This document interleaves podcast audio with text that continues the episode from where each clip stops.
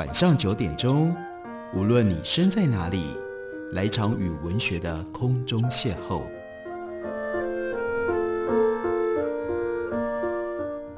杨照谈书，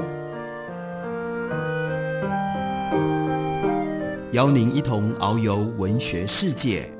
认识古今中外的经典之作。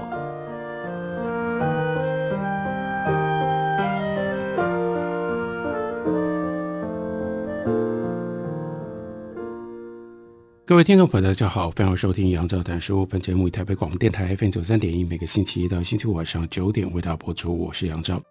在今天的节目当中，为大家介绍的这是允晨出版公司的新书，王明科所写的《毒药猫理论》。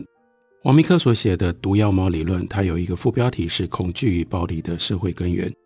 这本书是介于历史学和人类学之间的著作，同时也碰触到了一些现实的议题。最重要就是要指出这样一个非常普遍的现象，不管在历史上或者是不同时代、不同社会里，我们如何定义我们自己是谁？通常我们需要有一个团体的边界，可是我们经常会在这个团体的边缘去指认一些人，把他们称之为叫做“毒药猫”，意味着这些人在我们的团体里面他们是败类，他们会危害我们的团体。虽然他们在团体里，但是呢，很多人就对他们另眼看待。甚至产生了敌意跟排斥的态度，这样做是为了巩固更核心的这一群人，他们彼此之间的连结关系，让他们的 solidarity，让他们的团结意识可以更加的明确。因为是历史学跟人类学之间的作品，所以王明克在书里面运用了大量的历史资料，同时也用了很多人类学相关的理论。他在序论里面就提到了几位重要的作者。几本重要的书，比如说他开头提到了 Mary Douglas，他的这本书叫做《Purity and Danger》，纯净与危险。在这本书中，说明了人类社会里面经常有一套法则跟规范来界定哪一些是禁忌的东西，或者是禁忌的行为，区分什么是圣洁的，什么是污秽的。这样的一种污秽同时连结，它就是有危险的观念，对应于这个社会所固守的宇宙观。也就是一种万物存在秩序跟分类系统。对此，我们可以举一些日常生活当中的例子，例如说，我们会惧怕又不像鸟又不像兽的动物，因为它破坏了我们所熟知的动物界的分类体系。所以有很多的文化，他们都对于蛇这样的一个动物有非常奇特的敌意跟畏惧，那就是因为很难被放进到所谓一般的正常的分类体系里面。所以蛇不在这样的简单的分类当中，就被当作是有污秽或者是有污染危险的一种物品。又例如说，人们可能会觉得同性男女接吻很脏，因为这样的行为违反了传统社会所界定的两性关系的秩序。更重要的是，Mary Douglas 他也指出来，社会界定到底什么是禁忌、什么是污秽、什么是危险的这些事情跟这些物品。提醒在这个社会，在这个团体里面的人，不要犯这样的忌讳。然后呢，或者必须，如果犯了禁忌，就要有一种特殊的仪式来洗去污秽。它的功能都在于借此重建或者是巩固社会存在所依赖的宇宙万物秩序和人伦规范。这样的论述已经在告诉我们，在人们共同找出以及纠正犯禁跟污秽者的过程当中，一个社会的整体秩序可以得到。重建跟巩固，在这本书里面，王明科会延续 Mary Douglas 关于人类社会边界、边界跨越以及重要的边界被破坏而产生的人群集体危机恐惧感，还有犯禁不洁的这些概念都进行讨论。那另外，他又引用了 Norvell Ellis 以及 Bourdieu 他们的著作。那 Mary Douglas 所探讨的一个社会当中所深信的宇宙万物分类秩序的边界。在 Ellis 以及 Bourdieu 他们的研究当中，是落实在社会所建构的群体区分的边界，这是特殊之处。例如说，Norvell Ellis 他跟 John Scotton 所写的一本书，也放在王明克的书里面，特别为我们介绍。这本书呢，叫做《The Established and the Outsiders》，非常清楚，在书名里面就显现有一种是当地定居的 The Established。本来就已经在的老居民，另外一种是刚进来的进到这个社群里面的 outsider。这本书里面说明了住在一个小镇社区里面的 the established 这些老居民，他们如何用生活细节的实践跟品评，把 outsider 跟自己做出区分，也就是建立老居民的认同的边界，外来者就把它挡在外面，那样的一条界限来维持 the established 这些老居民，他们认为看到这些 outsider 就会有一种优越感，同时一直不断的重申。自己在这里是有地位的，那个地位不应该受到 outside 的外来人的轻蔑或者是威胁，用这种方式不断地重申他们的社会身份。在 Alice 另外一本更著名的著作叫做《The Court Society》宫廷社会，那就是特别整理跟表彰了上层人士，这是在当时的宫廷文化当中非常重要的，因为他们要穿不一样的衣服。他们要遵循不一样的礼仪，甚至他们要讲不一样的话。例如说，在俄罗斯的宫廷里面，你不能随便讲斯拉夫语，你一定要讲法语。如果你不会讲法语，或者是你的法语讲的不好的话，你就失去了这样的一种身份的标志。甚至倒过来，你要特别强调自己的斯拉夫语说的不好，用这种方式来维持在这个宫廷里你作为其中一份子的稳固的地位。这些有很多的符号，建构操弄各阶层贵族之间的边界。这样的边界呢，当然在另外一本经典的作品当中，那是比耶博迪尔，他的著作叫做《Distinction》，区分。书中主要讨论社会阶级的边界，这是掌握权力的群体，他们操弄品味来建立的一种阶级的边界。一个修车的工人如果爱拉小提琴，会被记者认为是奇特的，而成为新闻报道的对象。被认为奇特，那是因为在台湾社会当中，拉小提琴、喜欢玩小提琴、拉小提琴，被建构成为知识文化人的雅号，一种品味。这是社会所建构的高教育、经济水平这种阶层，还有低教育、低经济水平阶层民众中间的一个边界。而这个修车工人，他的职业属于那一边。他爱拉小提琴，跨入到了这一边，所以就打破了社会所建构的边界，因此人们就会觉得非常的稀奇，认为很奇特，就变成了新闻。王明珂在书里面特别要凸显人类社会当中的秩序跟边界的建构跟维持，他们被破坏的时候，就会造成猜疑跟恐惧。那如果有了这种破坏当中所产生的猜疑跟恐惧，又要用什么样方式被修补跟重建？在 Elias 跟 Bourdieu 他们的著作当中，这两位学者还有一个共同的关注，那就是亲近人群之间的社会互动。无论是对于十七、十八世纪法国宫廷社会，或者是一九五零年代英国小镇社区，这是 Elias 他在讲 The Established and the Outsider 他的研究的对象，或者是对于城市中阶级人群社会，这是 Bourdieu 他的研究的对象。这两位作者都关注不同社会群体之间的紧密互动。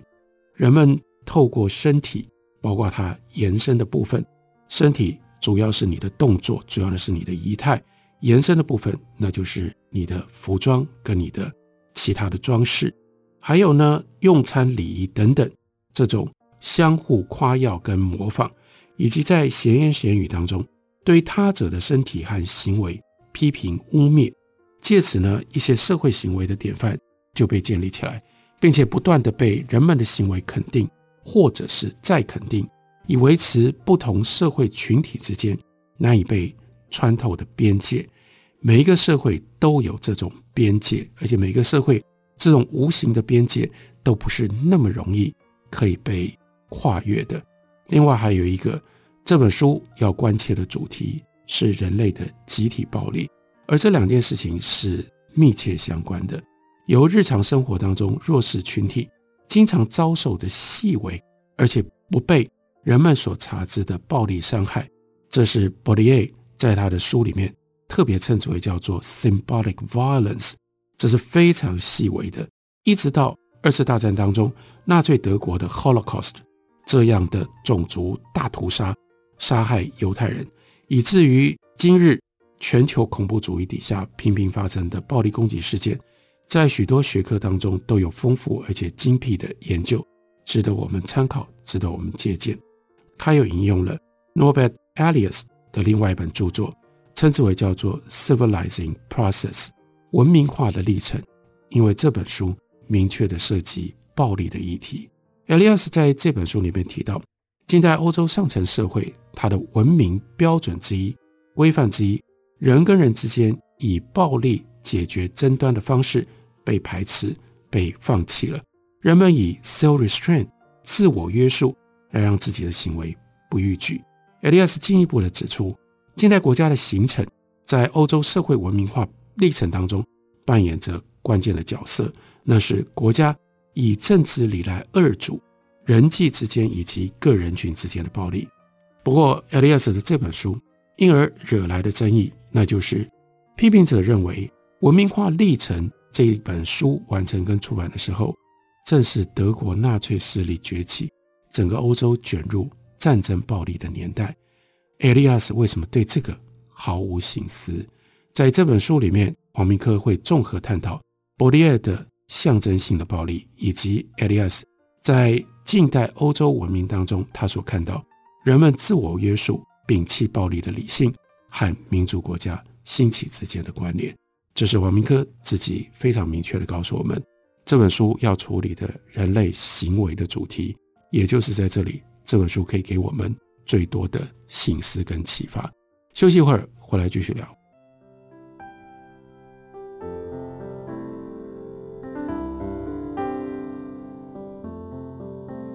听见台北的声音，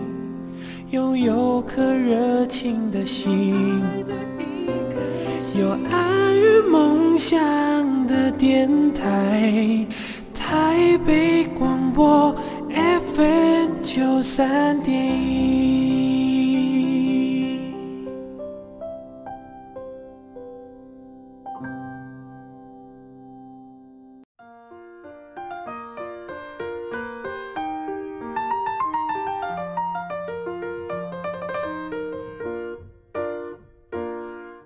感谢您继续收听《杨照谈书》。本节目以台北广播电台 FM 九三点一，每个星期一到星期五晚上九点为大家播出到九点半。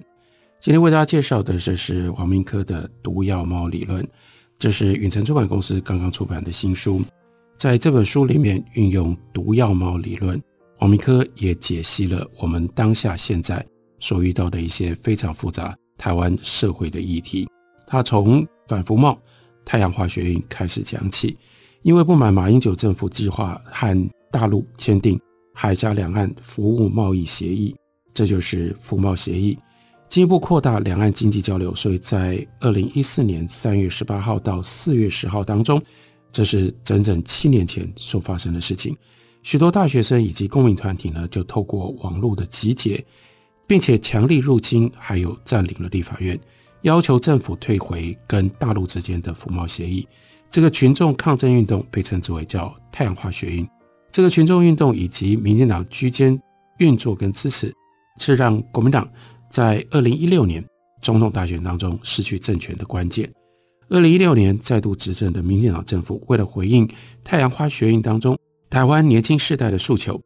以坚决不承认两岸同属一个中国的九二共识为两岸政策的基调，而大陆则认为一个中国是。两岸关系的基本原则，所以从二零一六年开始，海峡两岸之间的交流就陷于低潮。近年来的两岸局势更受到中国崛起之后的国际关系影响。中国跟日本在钓鱼台问题上针锋相对，两国政治领导人物都是一时的强人，当然一边是习近平，另外一边是安倍晋三，就使得中日关系恶化，这是其中的一个国际的因素。而台湾本土化运动人士自一九九零年代以来，便经常以美化跟歌颂日本治台的经验，来强调外来政权，也就是国民党政府的残暴、贪渎和无能。马英九执政的后期，发生了高中历史教科书的争议。它的缘由是二零零八年国民党重新执政之后，教育部着手对于民进党执政时期完成的高中教科书纲要，这是课纲。进行修订，主要是针对其中有争议的历史和国文两科，专案小组的学者们在二零一二年完成了这个工作，并且发布，但修订之后的版本引起了轩然大波，来自于统独、政治光谱两端的人士都非常的不满，所以教育部在第二年，二零一三年又另外成立课纲检核小组，新课纲本来已经公布，再做一次检核，然后再做微调。主要是对于有去中国化或者是被称之为叫做“媚日之嫌”的课纲文字做修改，争议的几个焦点，例如说称为日本统治日治，以及日本殖民统治到底哪一个比较好？还有呢，妇女被迫成为慰安妇的陈述是否是历史事实？因为这都涉及日本殖民政府的治台历史，还有日本在第二次世界大战当中的战争罪行，这个争议。后来演变成为许多青年学生、公民团体成员，还有教师们，他们在二零一五年七八月间，在教育部前面长期群聚抗议，教育部一度被侵入占领，后来又演变成为统独两派人士的街头对立跟冲突。二零一六年，民进党重新获得执政机会，反克纲微调运动是他胜选其中的另外一个重大的关键。因此，民进党政府废除马政府时期的课纲修改还有微调，重申从李登辉、陈水扁执政以来，在本土派政治势力支持下所建构的台湾历史记忆，在这个历史意识形态跟政治变迁底下，以及在日元贬值带动的赴日观光的风潮底下，台日关系升温，在民间日本的货品以及日本的料理也大受欢迎。在外交战略上，民进党政府也有意强调跟日本之间的友好关系，来对抗中国要求统一的威胁。还有更大的变数来自于美国。美国二零一六年，川普总统就任，强力执行美国优先的政策，来完成他的选举承诺。无论在经济上或者是军事政治上，川普他心目当中的首要敌手就是中国。在政治跟全球战略上，川普派遣海军以自由航行权的名义，强力介入中国跟相关东南亚国家之间的南海争议。在国际贸易和科技的竞争当中，川普呢对于中国实施了高关税的经济制裁，以图平衡中美的贸易逆差。还有呢，要防堵中国科技产业升级的长城规划。在中美两个强国的政治经济角力当中，美国政府跟国会都有意增进跟台湾的关系，来挑战中国所坚持的两岸一中原则，借此增加美国对于中国谈判的筹码。台湾政府当然也就乐于借由这样的一个机会，突破被封锁的国际外交困境。在这样台湾岛内局势底下，以及在海峡两岸还有相关强国的国际关系当中。就产生了多层次的多数跟少数情节，这是这本书运用毒药帽理论最重要要解析的。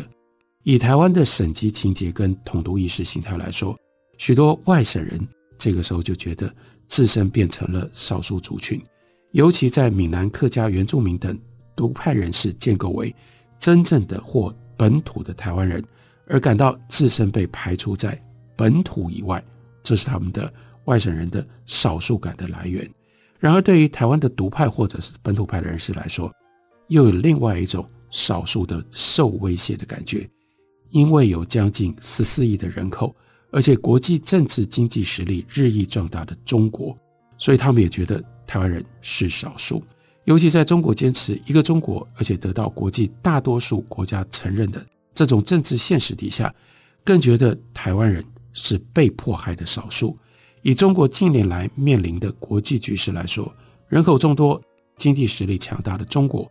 并不是没有畏惧。中国已感受到它自身被美国跟还有像日本啦、印度啦、澳洲，乃至于欧盟各国孤立的危机，还有也感觉到台湾、香港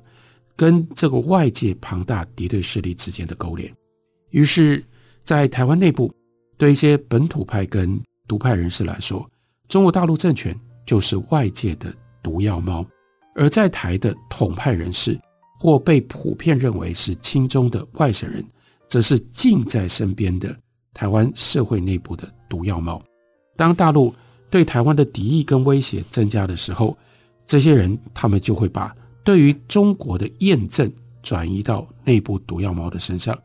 政恶统派人士跟有的时候甚至扩大到政恶外省人，并且对他们施以在网络上面非常非常普遍的这种语言的暴力，或者是象征性的暴力，跟内部的毒药猫的矛盾跟冲突，也让这群人他们更加讨厌中国。当人们特别恐惧、厌恶近在身边的毒或者是敌人的时候，这种恐惧跟验证的情感来自人们的原初社群认同，而国族主义底下的民主国家就是一种基于原初社群理想的政治体，所以越是感受到中国对于台湾的敌意和威胁，就越使得许多台湾人沉浸在纯粹的或者是真正的台湾人的想象社群当中来寻找慰藉。在这种安全、温暖跟同质性的原初社群当中，人们就抱持着猜疑的态度，并且更进一步难以容忍在自己的群体里面这种异质性，还有把这种异质性视之为污染，那就是内部的异己，就因此升高了对内部敌人的恐惧。二零二零年一月，台湾总统大选，寻求连任的蔡英文总统和民进党的立法委员们就全力推动反渗透法的立法程序，并且快速在二零一九年的十二月三十一日，在立法院通过了反渗透法的法案的修正。这个法案的意义就在提醒民众，中国大陆的势力已经透过在台湾的代理人渗透在我们的内部，反映了这种原初社群对于内部敌人的猜疑。这样的猜疑。当然就很容易掀起了一种猎巫的风潮，要在自己的内部去寻找谁是渗透的敌人。猎巫也就是寻找内在的毒药猫，是解除群体内部紧张、外在恐惧以及团结社群的一种方便的途径。也因此，社群内掌握权力的人就常常提醒众人要注意外患。这个时候的外患是中国。这个时候的内忧是接受中国贿赂，要到中国去赚钱，然后呢变成中国渗透到台湾内部的这种势力的这种人，这是内忧，以及这两者之间的必然的连串，以让支持群众团结在一个想象当中，没有中国，没有中国渗透的那样一种干净纯净的社群里面，就很像小孩子们会玩的盖被子的游戏，跟。自己的兄弟姐妹或者是邻居好友，共同躲在一个里面很黑暗，但是非常温暖的大棉被底下，以棉被外的恐惧想象外面有魔鬼要来，或者是有大野狼来了，来增强被盖内手足或者是朋友之间的团结。对于许多中国大陆民众以及中国中共的领导官员来说，在两岸的历史跟国际现实底下。台湾人原来就有不是外人，也不是自己人的一种特殊的性质，既不是外人，也不是自己人，常常也就会变成替罪羔羊。这是替罪羊的另外一种普遍的特性。所以，在中国面对内部矛盾，还有外界敌对势力的双重威胁恐惧底下，台湾也很容易就变成了让中国政府可以拿来解困舒压的替罪羊。目前台湾走的是亲美亲日、外交抗中的策略路线，这个做法无疑将会强化自身在中国眼中的替罪羊的形象。对于中国大陆来说，美国率领的全球反中力量的集结是一个庞大可怕的黑暗势力，这是像魔鬼或者是大野狼，也是外界的毒药猫。这个势力呢，透过台湾，台湾又被他们视为是。内部的毒药猫，所以呢，非常非常靠近在身边。近年来，大陆国族主义情绪高涨，一般认为是由于大国崛起情怀所产生的自信自负，这是毫无疑问的。然而，从二零零八年西藏事件、二零零九年新疆事件、二零一四年香港雨伞花运动，一直到现在仍然在进行。这些发生在中国边疆或者是边缘的政治骚动。受到许多西方国家跟世界主流媒体的关切，而且得到国外官方跟民间团体的支持，就更强化了许多中国民众以及他的党政领导人他们心中的内忧、内部毒药猫跟外患、外界的毒药猫相勾结的危险意识。王明珂提出了毒药猫理论，用这种方法把毒药猫理论跟团体的内部团结意识结合在一起，为我们提供了一个了解当前现实的特别的窗口、特别的角度，写在他的这本书里面。感谢你的收听，明天同一时间我们再会。